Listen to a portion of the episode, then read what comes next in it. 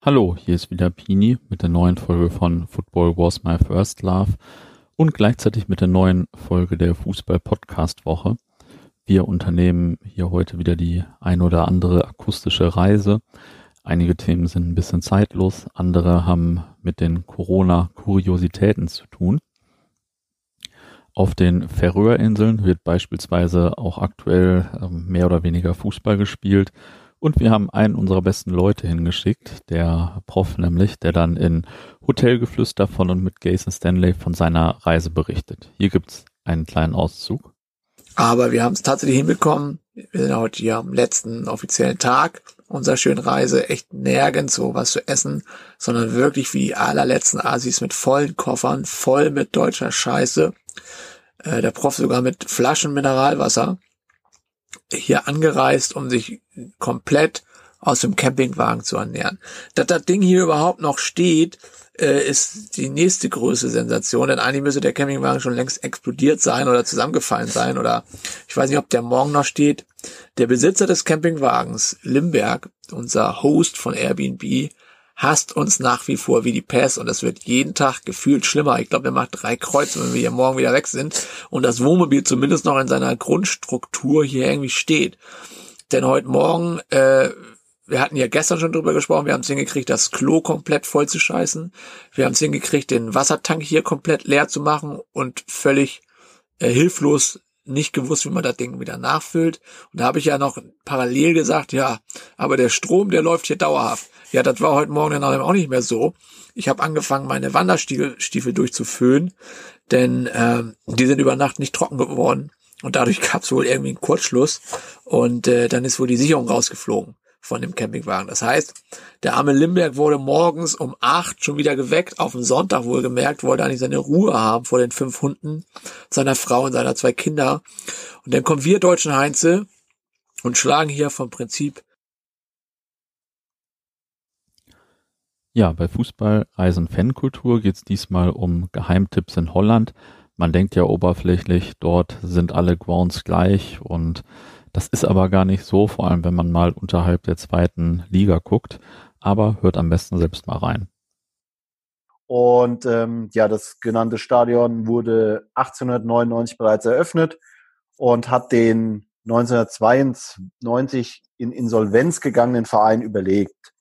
Ähm, Genau, der äh, jetzige Verein spielt in der neunten Liga ähm, und ja, der, an dem ganzen äh, Sportheim hingen noch Bilder ähm, von früher und von Spielen gegen irgendwelche großen Clubs wie Ajax oder so.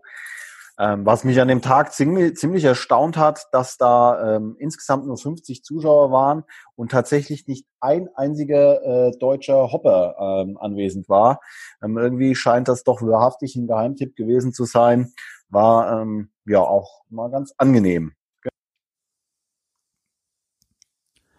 Bei Football Was My First Love international gibt's äh, diese Woche den zweiten Teil des Interviews mit Matt. Ist wieder sehr gut geworden, wie ich finde.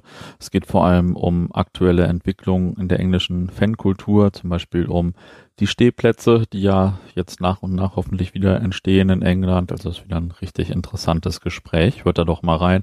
Haben auch spannendes Feedback bekommen und dadurch hoffentlich auch den ein oder anderen äh, neuen Gesprächspartner noch gewonnen. Und das kann ich, ja, kann ich auch bestätigen, nicht nur in Dortmund, wenn ich in Deutschland unterwegs bin, bei in den verschiedenen Stadien. Das ist garantiert 100 Prozent, dass ich ein paar Briten treffe. Garantiert ja. hört man irgendwelche Akzente und Leute und ja, ob in Köln, Hamburg, Gladbach, Schalke, egal. Da sind Leute überall. Also ja, die Leute wissen, dass es geht. Ähm, und ja, es gibt seit ein paar Jahren diese sogenannte Safe Standing Roadshow, diese Kampagne. Das ist von einem unermüdlichen Typen namens, namens John Darch durchgeführt. Vielleicht, vielleicht manchen Leuten ein Begriff. Letztes Jahr ist ähm, United tatsächlich der erste Verein geworden, der gesagt hat, ja, wir führen diese sogenannten Veil Seats ein. Ja, genau. Mhm. Das sind keine Stehtribünen, wie man ähm, auf Schalke oder auf der Südtribüne in Dortmund hat oder in Köln, sondern eher diese Wales-Seats, die man aus Leverkusen kennt. Aus Hannover, glaube ich, auch. Gästeblock, Gästeblock in Hoffenheim gibt es die auch. Also diese Barriere vor, jedem, vor jeder Reihe. Bei den Kollegen von Der Weg ist das Spiel geht es diesmal wieder um Corona-Kuriositäten. Ähm, ja, hört mal rein, ist auf jeden Fall sehr amüsant, vorausgesetzt, man ist nicht selbst betroffen.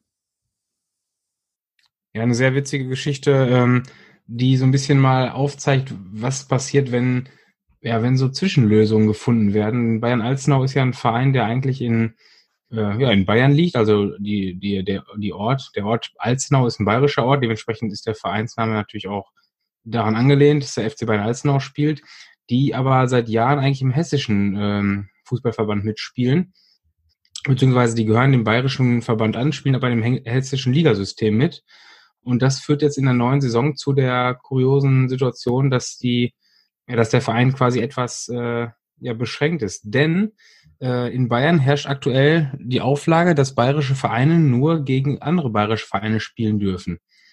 Da jetzt aber äh, Alzenau in der Regionalliga Südwest eingetragen ist und dementsprechend dort auch demnächst am äh, Spielbetrieb wieder teilnehmen soll, haben die natürlich das Problem, dass sie auf heimischem Geläuf, äh, heimischem Gelände überhaupt keine ja, auswärtigen Vereine begrüßen dürfen.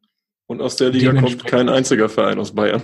Genau. Die, die Regionalliga Südwest besteht halt nun mal nur aus Vereinen aus dem Südwesten des Landes, also aus den ganzen äh, Bereichen äh, Baden-Württemberg und Saarland und, und Rheinland-Pfalz etc. Ja, und eben Hessen. Der, der FC Bayern Alzenau wird also zu Hause überhaupt keinen Gegner empfangen dürfen, was jetzt so ein bisschen der Gesetzeslage, der, der unterschiedlichen Gesetzeslage der verschiedenen verschiedenen äh, Länder in Deutschland geschuldet ist. Es gibt übrigens auch den, den genau umgekehrten Verein, denn ähm, es gibt auch einen Verein aus Baden-Württemberg, der in der Kreisklasse spielt. Das ist der SC Freudenberg, habe ich gelesen. Und die spielen aber im, im, äh, im bayerischen Ligasystem mit und dürfen dementsprechend dort zurzeit nicht ran, weil die ja als auswärtiger Verein quasi äh, nicht in Bayern spielen dürfen. Sprich, die dürfen derzeit keine einzigen Auswärtsspiele spielen, wenn es jetzt in die neue in den neuen Spielplan geht. Hoffen natürlich beide Vereine noch, also im Grunde alle, aber vor allem natürlich der SC Freudenberg und Bayern Alzenau, dass diese bayerische Regelung bezüglich der äh, Einschränkung Corona-Regeln, ähm, dass die Regel noch da ein bisschen gelockert wird oder dass es da Ausnahmegenehmigungen gibt. Aber nach jetzigem Stand wäre es natürlich äh, etwas schwierig, dann den Spielbetrieb so stattfinden zu lassen. So, und der letzte in der Reihe ist diesmal heiße kurventreue Typen. Dort ist nämlich diesmal der Freundeskreis Hannover im Interview. Das ist jetzt schon der dritte Teil ähm, oder ist ein Interview in drei Teilen. Ähm, hört mal rein. Ja, aber international war das natürlich eine spannende Saison. Ihr habt natürlich viel, viel mitgemacht, viel gesehen. Ne? Also ja, es gibt Schlimmeres, oder? Es gibt Schlimmeres. Und, und wir ja. sind gegen Madrid zu Hause dann auch äh, wirklich knapp ausgeschieden. Ne? Ich glaube, 2-1 äh, haben sie dann verloren. Ne? Ja. Also das war, hätte sogar noch weitergehen können. Ne? Wäre natürlich ein Traum gewesen. Ja, das ist ja auch eine Sensation. Du spielst dann zum ersten Mal so richtig Europacup und dann kommst du direkt bis ins Viertelfinale. Das ist natürlich ja, auch geil. Ne? Das war echt äh, super Fußball. Das war eine Saison wie im Rausch. Also ja. So wie Frankfurt jetzt mal äh, vor ein, zwei Jahren genau. hatte. Ne? So. Auf einmal läuft's dann. Ne? Ja. Ja, aber das, das macht natürlich auch Fehls. Ne? Dann hat er auch wieder richtig Fußballfans in dem Moment, oder? Ja, die Bullerei hat auch leichte Panik gekriegt, weil es sind ja alle wiedergekommen dann. Ne? Die, so, da Jahre, die, ganzen, die, die, waren alle wieder da. Alle aus den Gullideckeln wieder raus? Alle, oder? alle Mann, mit solche Bierbäuche zwar, aber es waren alle wieder da. Ja. Wir hatten ja auch äh, polizeitechnisch noch einen kleinen Wechsel dann. So, das war die Fußball-Podcast-Woche. Wir hoffen, ihr hattet Spaß beim Reinhören und habt vielleicht noch den einen oder anderen Podcast äh, entdeckt, den ihr euch vielleicht noch anhören wollt.